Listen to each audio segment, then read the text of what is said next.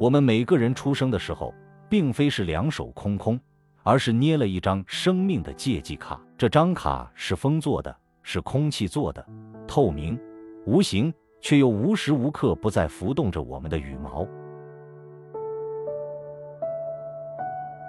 在你的亲人还没有为你写下名字的时候，这张卡就已经毫不迟延地启动了业务。卡上存进了我们生命的总长度。它被分解成一分钟一分钟的时间，树木倾斜的阴影就是它轻轻的脚印了。密码虽然在你的手里，但储藏在生命借记卡的这个数字，你虽是主人，却无从知道。也许它很短暂呢。幸好我不知，你不知，咱们才能无忧无虑的生活着，猛然向前，支出着我们的时间。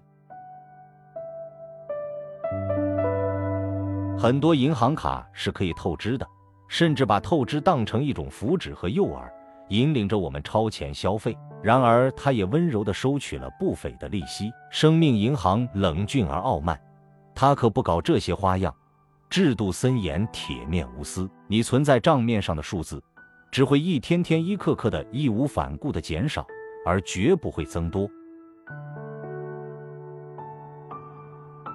也许有人会说。现在发布的生命预期表，人的寿命已经到了七八十岁的高龄，想起来很是令人神往呢。如果把这些年头折算成分分秒秒，一年三百六十五天，一天二十四小时，一小时三千六百秒，按照我们能活八十年计算，卡上的时间共计是二十五亿两千两百八十八万秒，真是一个天文数字。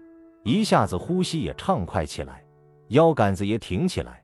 每个人出生的时候都是时间的大富翁。不过，且慢，既然算账，就要考虑周全。借记卡有一个名为缴费通的业务，可以代缴代扣。生命也是有必要消费的。就在我们这一呼一吸之间，卡上的数字就要减掉若干秒了。首先。我们要把借记卡上大约三分之一的数额支付给床板。床板是个哑巴，从来不会对你大叫大喊，可他索要最急，日日不息。你当然可以欠着床板的账。他假装敦厚，不动声色，一年两年，甚至十年八年，他不威逼你。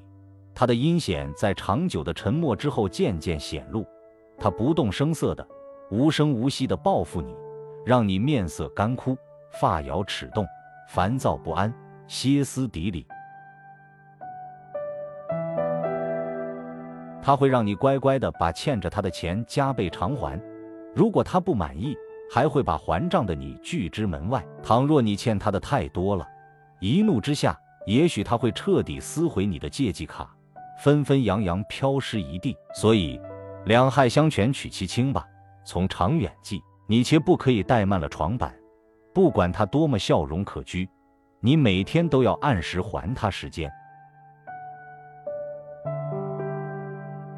你还要用大约三分之一的时间来吃饭、排泄、运动、交通、打电话、接吻、到远方去旅游、听朋友讲过去的事情，当然也包括发脾气和生气、和上司吵架，还有哭泣。当然，你也可以将这些压缩到更少的时间。但你如果在这些方面太吝啬支出的话，你就变成了一架冰冷的机器，而不再是活生生的人。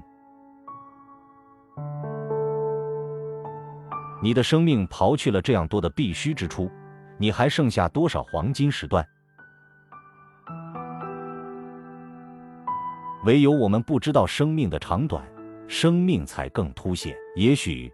运动可以在我们的卡里增添一些跳动的数字，也许大病一场将剧烈减少我们的存款，不知道。那么，在不知道自己有多少银两的时候，精打细算就不但是本能，更是澄澈的智慧了。当我们离开世界的时候，能带走的唯一物品，是我们空空如也的借记卡。当那个时候，我们回首查询。借记卡上一项项的支出，能够莞尔一笑，觉得每一笔支出都事出有因，不得不花，并将这笑容实实在在的保持到虚无缥缈间，也就是灵魂的勋章了。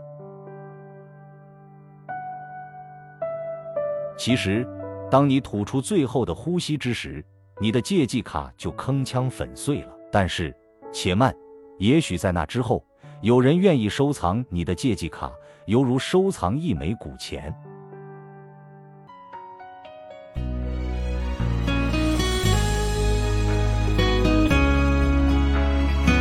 毕淑敏，你的生命还剩下多少黄金时段？分享完了。是不是花瓣做纸，才有一种美丽不可方物？是不是以心血为膜，才有一腔爱恨销魂入骨？初读你是微风轻拂，几许明媚飘出如花眉目。再读你是深深领悟，繁华背后也有几许孤独。读美文，品人生，看世界，打开心灵的锁。小伙伴们，下期再见。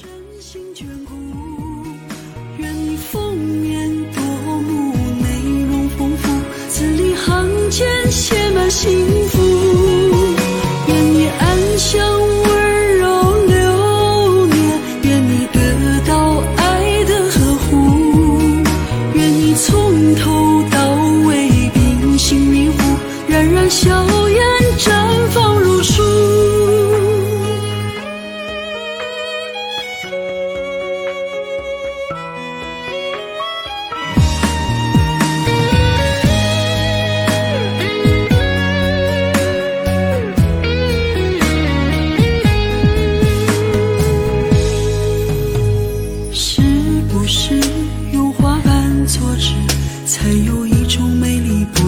房屋？是不是以心血为墨，才有一腔爱恨销魂入骨？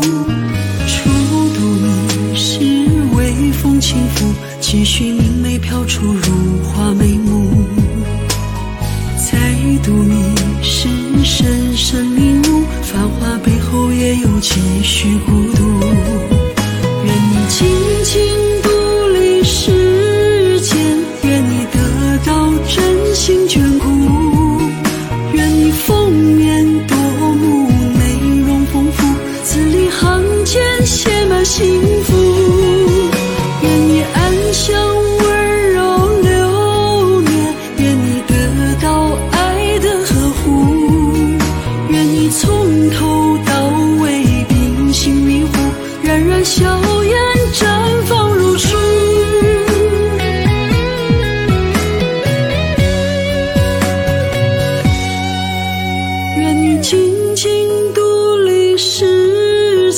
愿你得到真心眷顾，愿你封面夺目，内容丰富，字里行间写满幸福。